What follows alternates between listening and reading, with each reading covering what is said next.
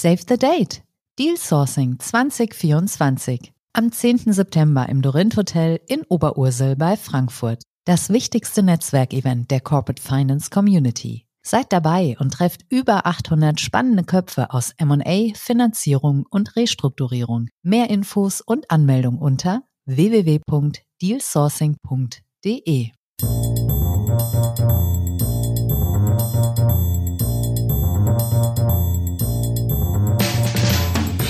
What's up Corporate Finance?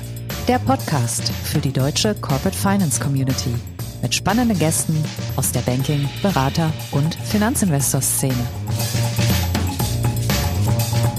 Heute begrüßt euch Bastian Frien.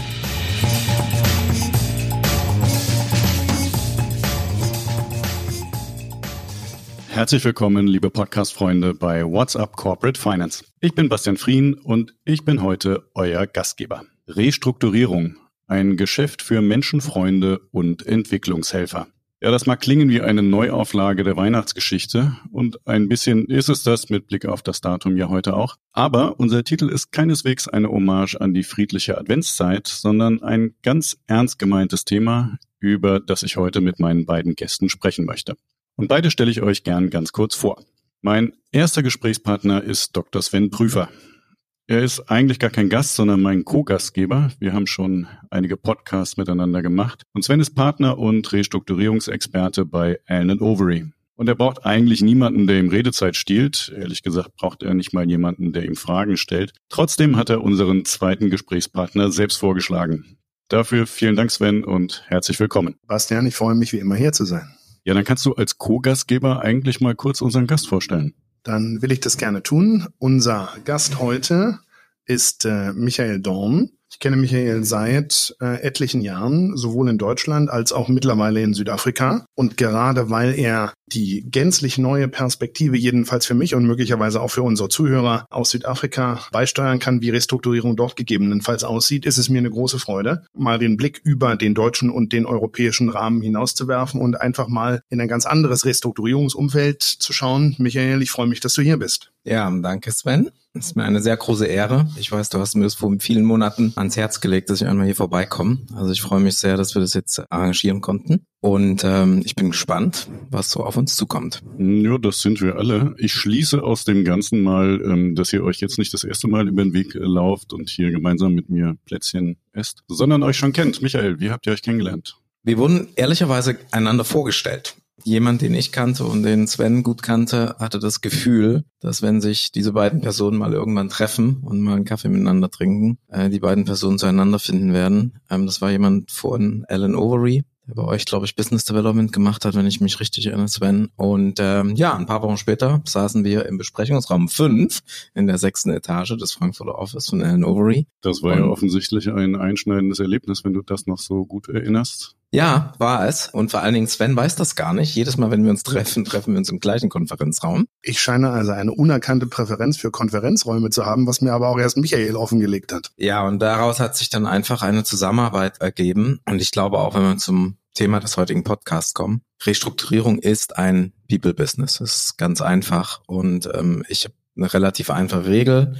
Ich arbeite nur mit Leuten zusammen, die ich achte und die auch mein Wertesystem entsprechen. Und äh, das trifft Sven natürlich vollkommen, muss man schon sagen. Das ist eine schöne Regel, die versuchen wir auch zu beherzigen, zumindest so weit wir es einschätzen können. So, du hast äh, ja nicht dein Leben in Südafrika verbracht, bist da seit roundabout zwei Jahren. Deine Karriere hast du aber eigentlich vorwiegend in Deutschland verbracht. Was hat dich ursprünglich mal in die Restrukturierung verschlagen? Der Zufall. Ich muss das wirklich so sagen. Ich hatte immer den Wunsch, eigentlich Arzt zu werden und habe dann und das war wahrscheinlich dann schon der Lebensweg, ein Praktikum im Krankenhaus gemacht, aber natürlich in der Notfallaufnahme. Nicht wie jeder andere Mensch in einer normalen Abteilung, sondern Notfallaufnahme. Das war sehr spannend, aber ich habe natürlich festgestellt, dass ich kein Blut sehen kann. Insofern war die, der Karriereweg dann einfach mal nicht gegeben. Dann wollte ich gerne ins Marketing, hat dann aber auch nicht so geklappt und dann bin ich per Zufall in die Restrukturierung abgerutscht. Und ich habe mich lange Zeit gefragt, warum ich dann eigentlich da gelandet bin. Ne, also du willst Arzt werden, dann willst ins Marketing und dann landest du in der Restrukturierung. Und ich habe vor zwei Jahren ein Interview in Südafrika gegeben und während des Interviews ist mir eingefallen, warum. Weil Im Endeffekt ein Arzt, ein Marketeer und ein Restrukturierer hat immer was mit Menschen zu tun. Offensichtlich dieser Faktor Mensch, um den es in der Restrukturierung oder im Leben geht, der hat mich so fasziniert. Vor allen Dingen der Restrukturierung. Es geht ja alles in, in meiner Sicht um Menschen ähm, dass ich da hängen geblieben bin. Aber Zufall, totaler Zufall.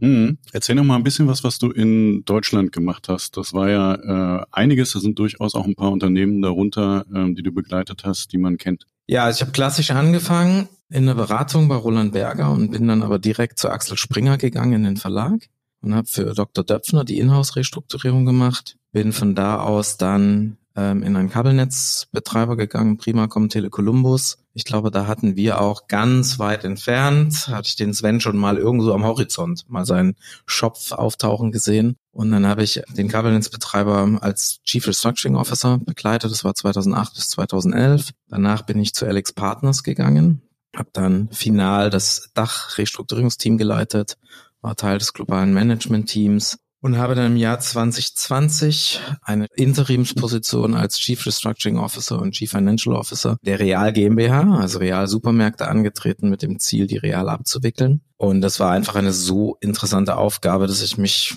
komplett da drin wiedergefunden habe die aber auch mich sehr stark verändert hat. Es war sehr entrepreneurial getrieben. Ähm, es war während Covid. Obwohl es eine Abwicklung war? Ja, ich, also ich bin, ich, es ist sehr interessant, wenn du dich mal mit der Restrukturierung beschäftigst. Das Erstellen eines Restrukturierungskonzeptes und das Umsetzen eines Restrukturierungskonzeptes ist de facto eine entrepreneurial Tätigkeit, weil du ein Unternehmen, was broken ist, wie soll man auf Deutsch gebrochen, versuchst du halt irgendwie wieder aufzubauen. Und das ist super entrepreneurial. Und das hat viel in mir ausgelöst, zusammen mit Covid. Und ähm, während Covid, glaube ich, war das für uns als Familie. Wir haben das, wir hatten immer den Traum, ins Ausland zu gehen. Und dann sagte meine Frau, also wenn wir es jetzt nicht machen, machen wir es nie. Noch verrückter kann die Zeit nicht werden. Ja. Und dann sind wir über Hals über Kopf de facto nach Südafrika gezogen. Kein Plan, sondern nur einfach den Wunsch, da umzuziehen. Ja, und das hat dann viel ausgelöst. Ne? Ich habe dann irgendwann für mich festgestellt, ich möchte gerne mein eigenes Ding machen. Ich habe Blex Partners verlassen. Ich habe die Realrestrukturierung zu Ende gebracht. Ich habe eine eigene Firma aufgebaut mit Gesellschaften in Afrika, in Europa, läuft einigermaßen gut, brauchen noch ein bisschen Zeit, bis es richtig gut läuft. Und was wir anders gemacht haben, da kommen wir zum heutigen Thema. Ich bin aufgewachsen in einer sehr zahlendominierten Restrukturierungslandschaft. Cash is King. Es geht alles um Zahlen, es geht nur um Cashflow. Und daran glaube ich nicht. Sondern wir sagen bei uns in der Firma, we connect people in numbers. Und der Faktor Mensch ist einfach exorbitant wichtig und ich glaube, das wird unterschätzt. Da sprechen wir gleich noch ausführlich drüber. Vorher wüsste ich gerne mal von Sven, ähm, mal die CROs, die Interim-CFOs, Interim-CEOs. Sind das die Menschen, die euch an Bord holen oder sind das die, mit denen ihr euch im Laufe des Prozesses arrangieren müsst? Das ist ehrlicherweise ganz unterschiedlich. Es gibt Fälle, wo wir insbesondere, wenn wir auf Corporate-Seite unterwegs sind, gefragt werden, ist jetzt der Zeitpunkt für einen CIO gekommen und wer könnte denn passen? Manchmal ist es sogar besser, wenn du als anwaltlicher Begleiter dieses Thema selbst aufbringst und sagst, schaut mal, wir sind an einem Punkt angekommen, wo das derzeitige Management möglicherweise nicht über die nötigen Fähigkeiten verfügt und Unterstützung braucht. Ja, von mir aus mag ein Kapazitätsthema sein, mag ein Erfahrungsthema sein, dann solltest du als Anwalt schon den Mut haben, diesen Vorschlag zu machen, obwohl du damit natürlich bei deinem derzeitigen Auftraggeber vielleicht nicht unbedingt reines Wohlgefallen auslöst. Ja, weil ein CIO mit an Bord zu holen bedeutet natürlich auch immer Machtverlust fürs bestehende Management. Das muss man balancieren. Ich glaube, ein guter Anwalt ist aber derjenige, der am Ende des Tages bereit ist, dieses Risiko einzugehen und diese Frage zu stellen. Und teilweise ist es andersrum dass äh, wir dazugeholt werden, wenn bereits CIO an Bord ist. Und dann hast du schon recht, dann kommt es eben auch auf die Frage an, passen die Charaktere zusammen. Und bestimmte CIOs stehen für bestimmte Arten von Restrukturierung und für bestimmte Herangehensweisen mit unterschiedlichen Akzenten. So groß ist die Gruppe derjenigen, mit denen man erfolgreich zusammengearbeitet hat und erfolgreich zusammenarbeiten kann, nur auch nicht. Und das weiß man. Und dann kommt es eben darauf an, passt die Chemie oder nicht. Und dann kann es manchmal sein, dass man seine Position nicht behält ähm, und dass ein anderer besser geeignet ist. Da sollte man dann aber nicht egoist genug sein, um es trotzdem durchziehen zu wollen, weil am Ende des Tages geht es darum, dass das Unternehmen und seine Mitarbeiter erfolgreich sind. Und äh, dann kann man das im Zweifel auch mit einem anderen Anwalt machen und muss nicht sozusagen der Sand im Getriebe sein, wenn die Zusammenarbeit einfach nicht passt. Na, über Egoismus sprechen wir nachher nochmal. Ähm, jetzt werfen wir mal einen Blick nach Südafrika. Michael, du hast da jetzt einiges an Erfahrungen äh, gesammelt. Ich habe es mal Entwicklungshelfer genannt. Das ist jetzt politisch vielleicht nicht ganz korrekt, aber wenn ich es richtig verstehe, dann siehst du durchaus Verbesserungsbedarf in der Restrukturierungskultur in deinem neuen Heimatland. Ja, ich komme mir wenn ich in Südafrika bin, so ungefähr in meiner Karriere zurückgesetzt vor. Ich erinnere mich noch sehr gut, als ich angefangen habe, Restrukturierung zu machen. Und ich glaube, Sven kann das bestätigen. Da waren wir sehr dominiert, vier große Banken. Ich glaube, die Restrukturierung war sehr Insolvenzverwalter getrieben, damals in Deutschland so 20, 25 Jahre her. Und dann hat sich die Landschaft geändert, als Private Equity ankam, Distressed Private Equity ankam, der CRO aufkam, mehr und mehr Finanzierungsformen für Distressed in, in, den Markt aufgetaucht sind. So, wo ist Südafrika heute? Südafrika aus meiner Sicht ist da, wo wir vor 25 Jahren waren. Das heißt, für mich gut zu, zu sehen, was, wo, wo die sind, aber auch wo es hingehen kann. Der Markt dort unten ist sehr liquidationsgeprägt. Fast jede Restrukturierung endet in der Liquidation. Das hat mit dem Vergütungsmodell zu tun. Das hat natürlich auch kulturell etwas Impact auf die Unternehmen, aber auch die Unternehmen selber haben Impact auf die Restrukturierung. Weil das erinnert mich auch an Deutschland. Als ich angefangen habe, konnte ein Manager in Deutschland nicht zugeben, einen Fehler gemacht zu haben. Ich weiß nicht, ob du dich noch erinnerst, Sven.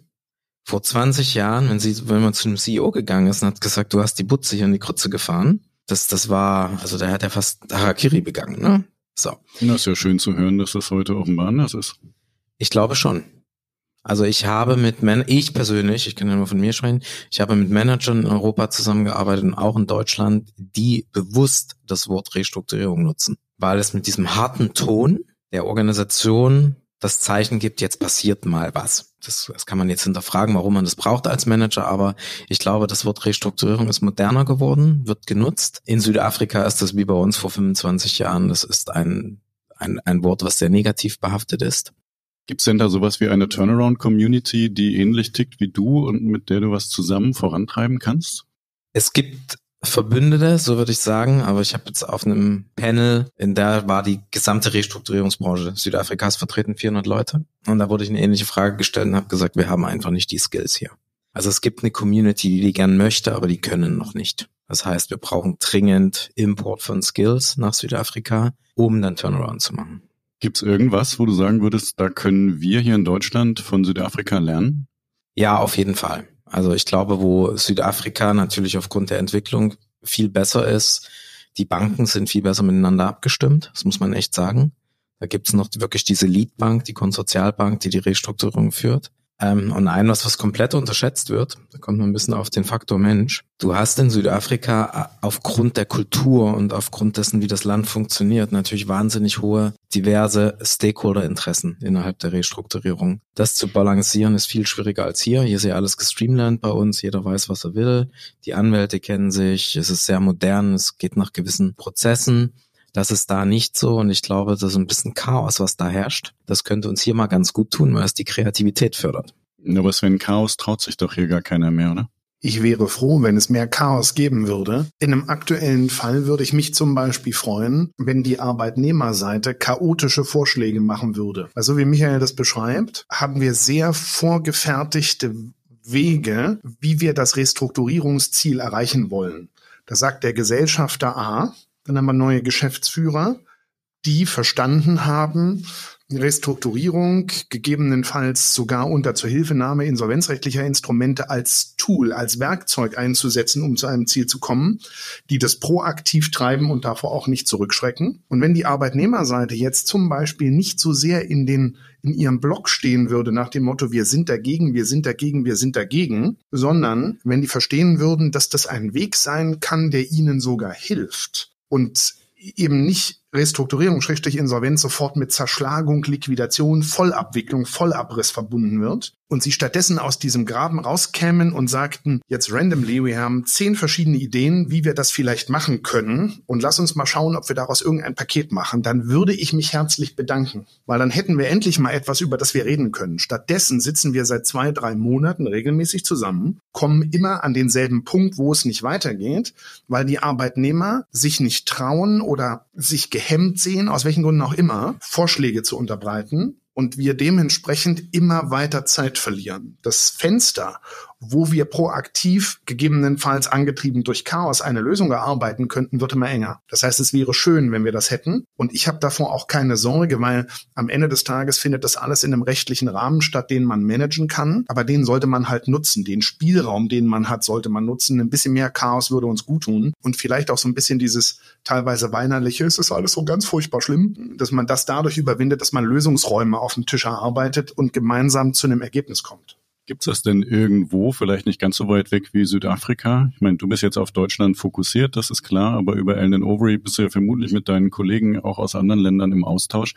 Haben wir das irgendwo tatsächlich, so wie du dir das wünschst? Also ja. gibt es diese unterschiedlichen Restrukturierungskulturen?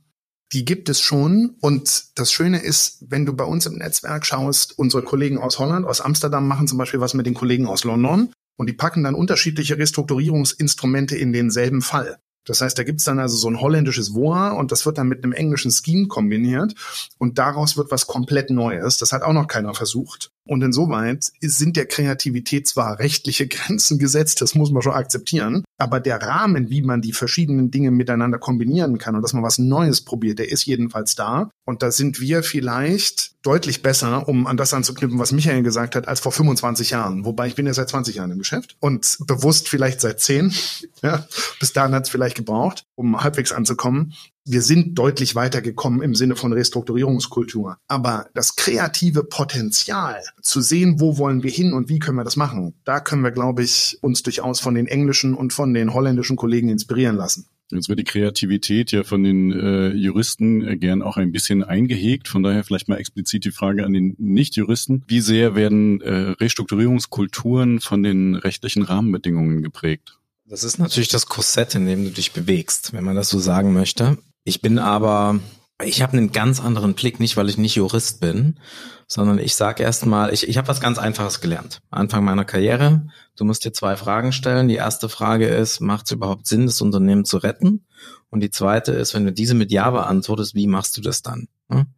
Ich glaube, wie nennt man Sanierungsfähigkeit und Sanierungswürdigkeit oder um, umgedreht im Deutschen. Und so gucke ich auf Restrukturierung. Ich gucke mir erstmal an, macht das überhaupt Sinn, diesem Unternehmen eine Zukunft zu geben? Vollkommen losgelöst von rechtlichen Rahmenbedingungen. Ja, ich bin auch dafür bekannt, jetzt muss man sagen, der Sven hat das noch nicht erlebt, ähm, dass ich die, die Anwälte aus Meetings rausnehme. Nicht, weil die Anwälte nicht gut sind. Ich, ich, ich mag Anwälte sehr und die helfen sehr, weil sie sehr strukturiert sind. Aber es gibt einfach gewisse Themen, da kann ein Anwalt keinen Mehrwert liefern, wie auch ich keinen Mehrwert liefern kann, in zum Beispiel Vertragsverhandlungen. Ja, also wenn ich da 200 Seiten Dokument vor mir liegen habe, mein Mehrwert ist null. Wahrscheinlich, wenn ich im Raum bin, ist negativer Mehrwert. Und ich glaube, das Wichtigste in der Restrukturierung ist, diese Frage zu beantworten, macht es Sinn? Und wenn ja, wie machst du das kommerziell? Und wenn du die Frage beantwortet hast und es auf Papier geschrieben hast und alle überzeugt hast, dann kommen Sven und seine Kollegen an Bord und die müssen dann die Magic Happen machen. Wie kommst du dahin in einem pragmatischen, einfachen Weg? Deswegen würde ich gar nicht so sagen, dass man, das ist eigentlich ein Miteinander für mich alles. Es ist ein Miteinander verschiedener Skills zum richtigen Zeitpunkt ähm, wir hatten ja mal irgendwann diese Diskussion, wer führt eigentlich eine Restrukturierung zum Schluss? Ein Business Case, ein Investment Case, wenn du es so möchtest. Und solange jeder versteht, dass er, sie, es, wie auch immer man das heutzutage nennt, einen kleinen Anteil an diesem Investment Case bringt und den dann auch implementieren muss, dann kann man sehr erfolgreich sein haben wir eigentlich äh, den Sprung zum Menschen schon geschafft. Ähm, du hattest das eben äh, schon gesagt, Michael, und da ich mich ein bisschen vorbereitet habe, habe ich diesen Podcast natürlich auch gehört und äh, kenne deine Aussage, dass du eigentlich zur Restrukturierung gefunden hast, weil du mit Menschen zu tun haben möchtest. Jetzt kann man sich, wenn man äh, Menschen sucht, äh, ja durchaus auch angenehmere Anlässe finden, mit ihnen zu tun zu haben, oder? Naja, das, das ist eine Frage, wie du tickst als Person. Okay, ich bin jemand, ich brauche Energie, ich brauche Konfrontation, gedanklich, also nicht körperlich, ne, sondern gedankliche Konfrontation, weil ich dann stimuliert bin und meine Synapsen hoffentlich was produzieren, was sie sonst nicht produzieren würden. Das so ticke ich als Mensch. Deswegen fühle ich mich in Restrukturierungssituationen sehr, sehr wohl. Äh, wenn du mich in ein Unternehmen stecken würdest, was einfach jedes Jahr zehn Prozent wächst im Umsatz und äh, ich glaube, ich würde nach einem Monat kündigen. Das, da ist einfach für mich kein Leben drin. So, es gibt vermutlich Millionen andere Menschen, die würden es genau andersrum sagen. Ähm, also ich finde das schon, es ist eine ganz besondere Situation, weil es vibriert. Also für, ne, bei mir vibriert da wirklich intern was. Und dann wachse ich hoffentlich auch zur Hochform irgendwie auf, hoffe ich, so dass ich sagen würde, für mich ist das einfach eine wunderschöne Situation, in der ein Unternehmen sein kann. Wie sieht's denn bei dir aus, wenn äh, hat dich der Mensch in den Anwaltsberuf und äh, vielleicht ganz speziell in die Restrukturierung gezogen oder sind das andere Dinge? Also bei mir war das tatsächlich auch Zufall. Also, dass ich Anwalt geworden bin, ist Zufall, weil ich keine Lust mehr auf Habilitation hatte. Und als ich aus Amerika zurückkam von dem LLM-Programm, der Meinung war, nee, also ich kann mir nicht mehr vorstellen, da Vorlesungen zu halten und noch eine Habilschrift zu Ende zu bringen. Das war mir nix. Und das heißt, ich glaube schon, dass mir die Interaktion und die Herausforderung Spaß gemacht hat. Deshalb bin ich Anwalt geworden durch meinen Mentor Peter Högen bin ich durch einen Zufall in der Restrukturierung gelandet. Die Geschichte ist viel zu lang und zu kompliziert, um sie hier zu erzählen. Und wir, du weißt, ich soll nicht so viel reden. Also durch Zufall dort gelandet, aber bewusst dort geblieben, weil das ist jetzt so ein bisschen langweilig, weil es ist im Grunde dasselbe, was Michael erzählt hat, weil es Spaß macht, die Black Box rauszufinden. Das heißt, ich habe vor kurzem einen neuen Fall angefangen, da wird dir als erstes mal sozusagen bewusst, wo so die äußeren Ecken der Box liegen mögen, aber du hast keine Ahnung, was in der Box drin ist und wie die funktioniert und was eigentlich aus den Teilen, die in der Box drin sind, gebaut werden soll. Und dann habe ich mich nach einer Woche gefragt, bin ich hier überhaupt richtig? Und dann habe ich gesagt, ja, weil ich kann im Zusammenhang oder in Zusammenarbeit mit dem Management-Team helfen herauszufinden, was machen wir denn jetzt eigentlich? Weil die hatten eine Frage für sich nicht beantwortet, wo wollen wir überhaupt hin? Und als mir mal klar war, nach einer Woche, wir müssen mal über was ganz Grundsätzliches reden, weil ich habe immer darauf gewartet, dass die mir sagen, wir wollen da und dahin, waren die noch nicht so weit. Und jetzt diskutieren wir seit einer gewissen Zeit über die Frage, wo soll es denn hingehen? Und das ordnet dann auch die Frage, wie arrangieren wir die Teile, um da vielleicht hinzukommen, um sicherzustellen, dass da ein lebensfähiger Kern übrig bleibt und die Herausforderung nicht zu wissen, was als nächstes kommt und wie ich dahin komme und möglicherweise drei Umwege nehmen zu müssen, von denen vielleicht auch zwei Sackgassen sind. Das ist das Interessante an dem anwaltlichen Beruf. Und ähm, wenn du eine Geschäftsführung hast, einen CAO oder einen sozusagen sonstigen Berater, der dabei ist, der genauso tickt, dann ist das das Spannende, was ich nicht eintauschen würde gegen andere rechtliche Tätigkeitsfelder. Ich würde nicht gerne vor Gericht litigaten. Ich glaube, ich würde auch ungerne andere Dinge machen, Transaktionsgeschäft. Das ist es genau, wo ich mich persönlich wohlfühle. Das ist my home turf. Ja, das sind ja durchaus zwei ganz eindrucksvolle Plädoyers, muss ich sagen. Ihr seid Handelnde in der Restrukturierung. Als Menschen sprechen wir gleich nochmal über euch und eure Kollegen und Mitstreiter oder vielleicht auch Gegner. Es gibt aber natürlich auch immer Menschen als Betroffene. Und Michael, als äh, Sven dich vorgeschlagen hat äh, für den Podcast, hat er gesagt, bei dir geht's auch immer um den Menschen. Das klingt erstmal schön, aber die Frage, die ich habe, ist, darf man als Restrukturierer tatsächlich den Fokus auf die Menschen legen? Oder muss man sogar? Ja, das ist genau meine Antwort. Ich glaube, du musst. Es gibt ja so Grundsachen, die man in seinem Beruf kennen muss. Ich vermute mal, so ein, so ein Küchenchef, der muss wissen, wie Gewürze funktionieren, Messer, Schneidebretter und so weiter. Das ist halt bei uns im, in Svens Fall das Recht, in meinem Fall ist das Cashflow-Planung, Businessplanung. Wie funktionieren Organisationen, Prozesse? Aber wenn du mal einen Schritt, nimm, mal einen Schritt zurück im Leben einfach. Ne? Wir sitzen jetzt hier zu dritt und machen einen Podcast gemeinsam. Aber der Podcast funktioniert nur, weil hier drei Human Beings sitzen. Und wenn du das mal auf ein Unternehmen überträgst, jedes Unternehmen ist nur da, weil dort Menschen sind. Ja, du hast Roboter von KUKA oder von wem auch immer in der Produktionsanlage stehen, aber die stehen dort und tun nichts, wenn da kein Mensch drumherum ist. Deswegen bin ich der Meinung, dass Unternehmen, die in die Restrukturierung gerutscht sind, das ist ein Menschenfehler, Nummer eins. Ich bin da ganz knallhart. Ein Unternehmen in der Restrukturierung ist dort, weil das Managementfehler gemacht hat. Punkt. Und das ist First Level, Second Level, Third Level, vielleicht sogar noch tiefer. Und die einzigen, die sie da rausholen können, ist wieder das Management und die Belegschaft, sozusagen alle Menschen. Und ich glaube, ich, ich hatte, ich möchte nicht sagen, wann das war und wie das war, aber ich gebe euch mal ein Beispiel, wie ich aufgewachsen bin in der Restrukturierung hier in Deutschland. Ich war auf einem Fall, da ging es um Personalabbau, das lässt sich leider nicht vermeiden in den meisten Fällen. Und da ist dann jemand durch den Raum gegangen und hat Leuten die Hand auf die Schulter gelegt und hat gesagt, du kannst in die Personalabteilung gehen, deine Kündigung holen. Und es war für mich so einschneidend, dieses Erlebnis, dass ich gesagt habe, wenn immer ich mal groß bin und selber bestimmen kann, so mache ich es nicht. Weil das ist disrespektvoll. Ich bin selber mehrmals gekündigt worden in meinem Leben, aus verschiedensten Gründen. Ich weiß, wie sich das anfühlt, wenn du kurz nach der Hochzeit nach Hause gehst und sagst, du Schatz, Hochzeitsreise weiß ich nicht, ob wir es uns leisten können, aber lass mal sehen. Und du merkst dann, was das mit einem macht. Und ich, ich glaube ganz einfach, Unternehmen sind Menschen und damit ist Restrukturierung Menschen. Und jetzt muss ich mal hier an Sven gucken. Um eine Lösung zu erarbeiten, muss jemand wie ich oder jemand anders oder ein CEO, CFO oder ein anderer Berater auch mit dem Anwalt zurechtkommen. Und wie komme ich mit ihm zurecht?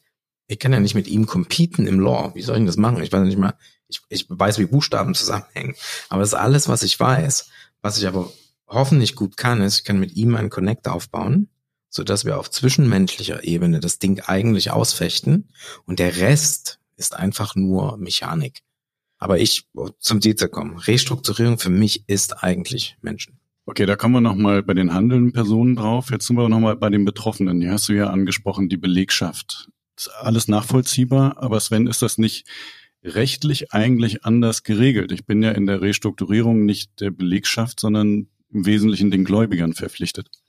Naja, jetzt muss man ehrlicherweise sagen, auch Belegschaft ist Gläubiger. Ja, die haben halt Ansprüche.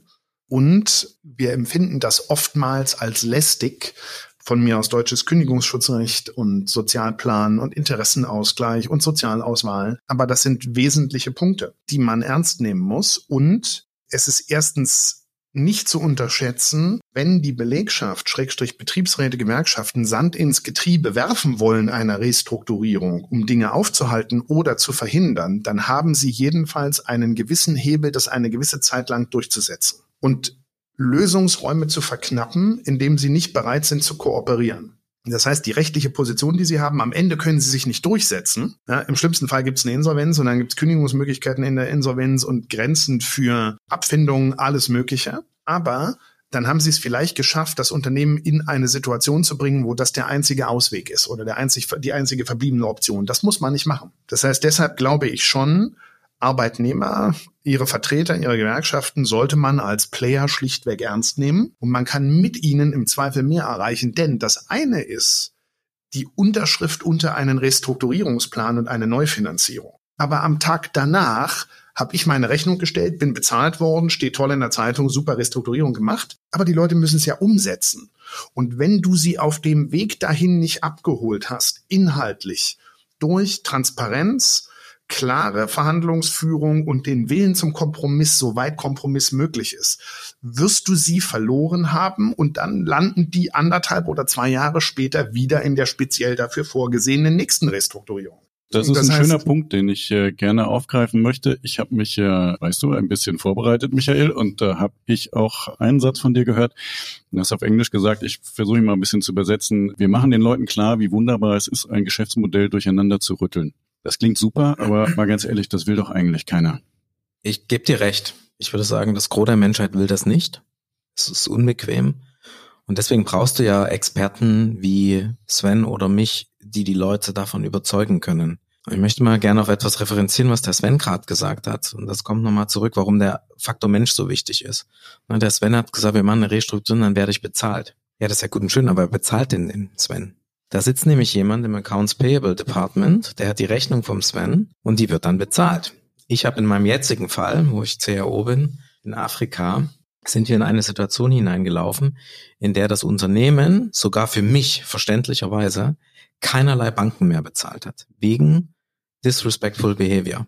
Die Anwälte nicht bezahlt, die Banken nicht bezahlt und das war ungefähr drei Wochen vor unserem Refinanzierungstag. Und ich glaube, einer der Gründe, warum das da passiert ist, war einfach, dass man vergessen hat, dass da einfach Human Beings sitzen, die das machen, egal, dass die, die Situation so schlimm ist. Und ich glaube, das muss man dann managen. Und was wir gemacht haben, ist einfach den Leuten transparent aufgezeigt, warum das jetzt notwendig ist. Man nimmt sie mal mit. Ich zum Beispiel jetzt in meinem jetzigen Fall habe ich das ganze Head Office Privatkosten mit Obst versorgt. Jetzt vor sech, für sechs Monate schon. Süßigkeiten. Jeder weiß, du kannst da hinkommen, da ist der Dorn da und so weiter und so fort. Und ich glaube, da kommen wir zurück auf diesen menschlichen Faktor. Dann kannst du Leute auch überzeugen, durch so eine schwierige Phase zu gehen. Wie machst du das am Anfang? Also Restrukturierung beginnt doch oft mit einem Kampf. Ne? Ein Dritter, oft eine Bank, drückt jemanden wie dich rein, der Manager steht an der Wand und das muss man ja irgendwie auflösen.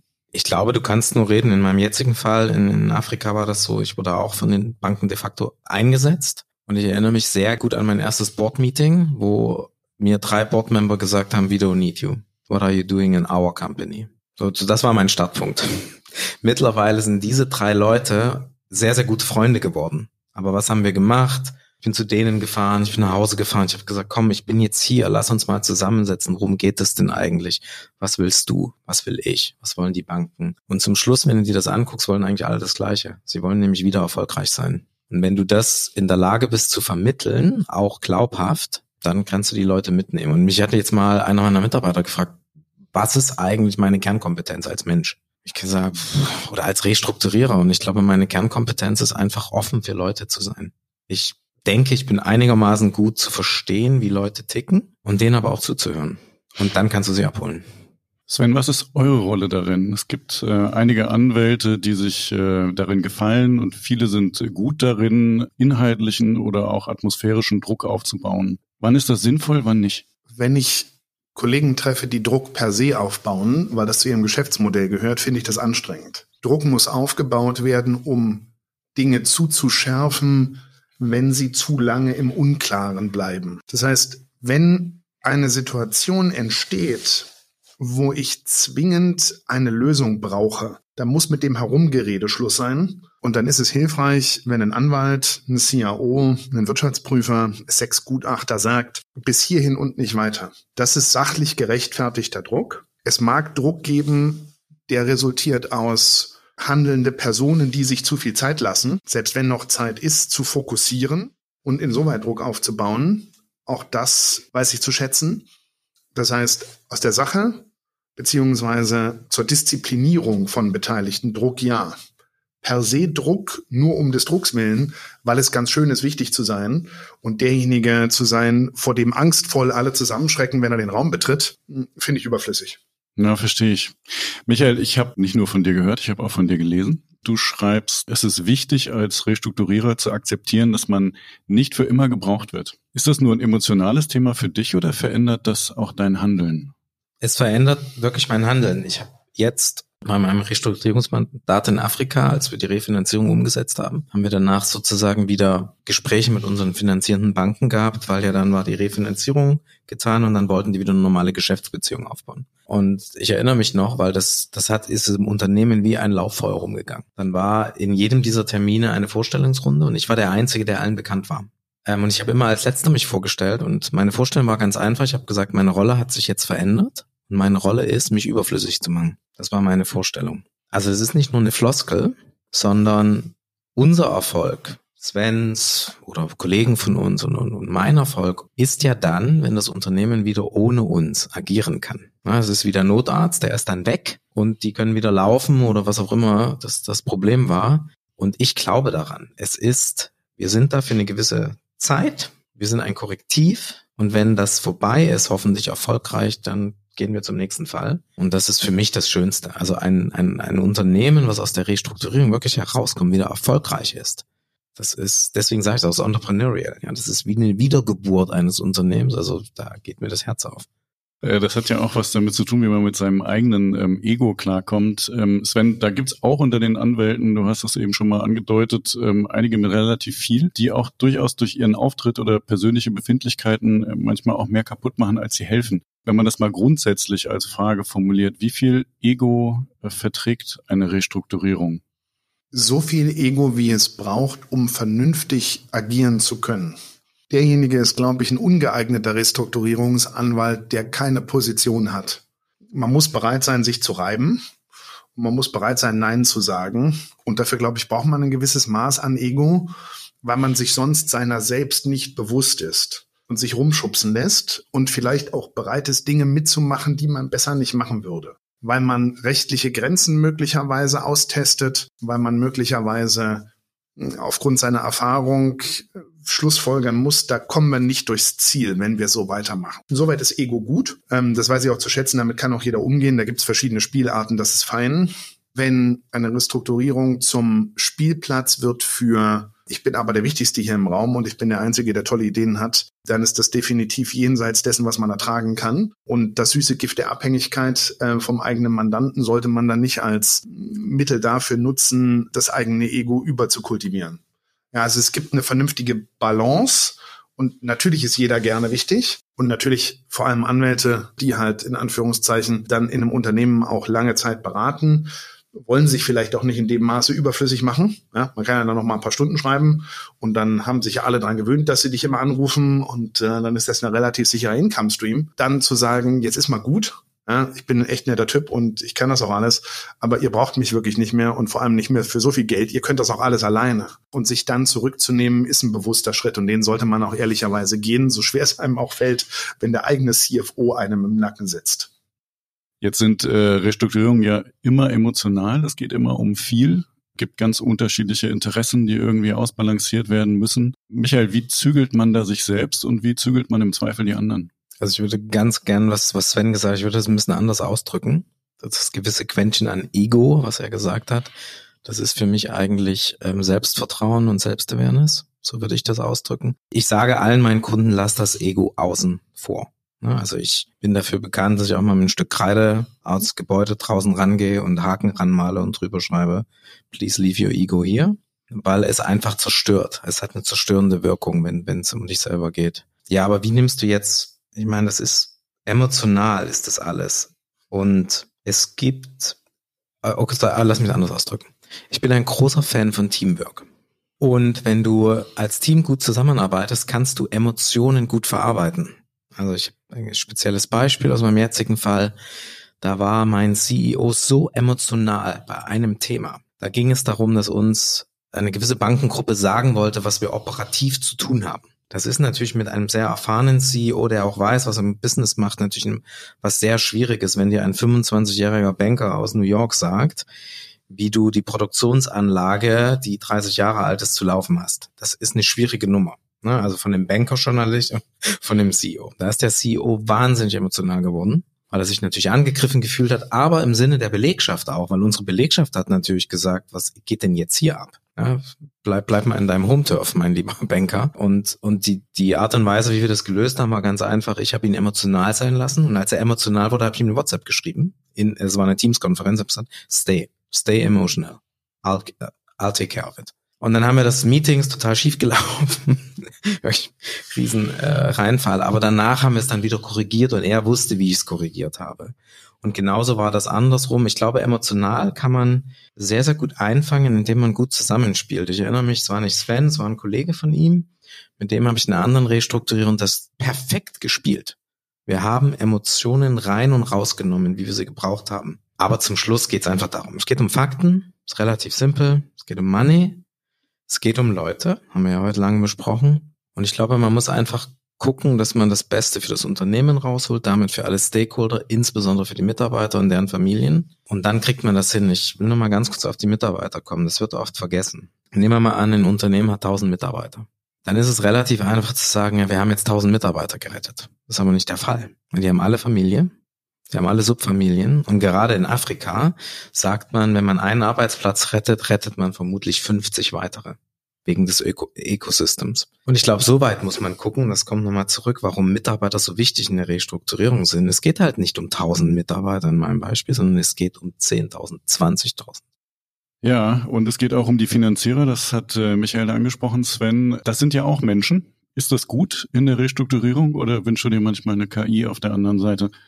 Oh nein, bitte keine KI, so toll das auch klingen mag, weil ich brauche ja auch die Finanzierer langfristig an Bord. Das heißt, let's take the long-term view, ja. Also wir haben Mitarbeiter, die die Restrukturierung umsetzen müssen. Und wenn sie dann mal von der Intensivstation runter sind und das Krankenhaus verlassen, dann wollen sie wieder ein normales Leben führen. Und dahin wollen sie ja auch zurück. Und was ich nicht machen darf, ist auf dem Weg dahin Relationships zu verbrennen, weder auf der Arbeitnehmerseite noch auf der Bankenseite. Und deshalb ist es gut, wenn du Finanzierer, erfahrene Kollegen hast, die schlichtweg in der Lage sind, diesen Long-Term-View mitzugehen, die bereit sind, ein Risiko für ihre Bank mitzutragen, weil das müssen sie immer tragen. Keiner weiß, ob eine Restrukturierung erfolgreich ist. Die bereit sind zu balancieren, die bereit sind, emotionale Themen auch von Arbeitnehmerseiten und so weiter mitzunehmen und zu akzeptieren, dass es sozusagen immer ein Zusammenspiel verschiedener Kräfte sein muss. Und KI hin oder her, wir mögen irgendwann mal zu einem Tipping Point kommen, äh, wo sie das kann. Ich habe wesentlich lieber erfahrene Banker auf der Gegenseite, mit denen ich das offen besprechen kann und die mir aber auch als Unternehmen zu verstehen geben, wo ihre eigenen Grenzen sind. Weil Sie müssen ja sehen, dass Ihr eigenes Engagement geschützt wird und Sie damit nach Hause kommen und die mir aber gegebenenfalls klar erklären können, das sind die Spielräume, in denen wir uns bewegen. Und insoweit danke an all diejenigen auf der Finanziererseite, die einem auch klar zu verstehen geben, was geht und was nicht geht. Und je schneller, desto besser.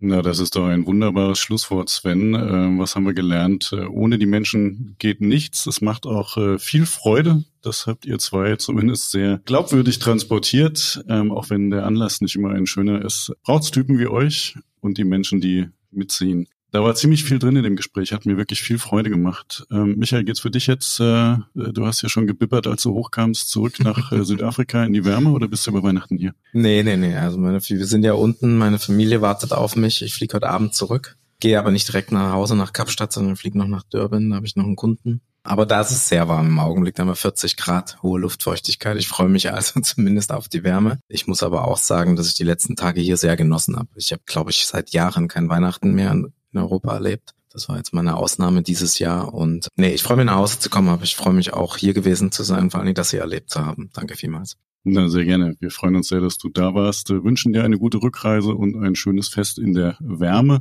Ich sage euch zweien vielen Dank für eure Einschätzung. Allen Hörern natürlich äh, vielen Dank fürs Interesse. Wünsche uns allen, euch allen da draußen ein geruhsames Weihnachtsfest. Äh, bis bald, Bastian.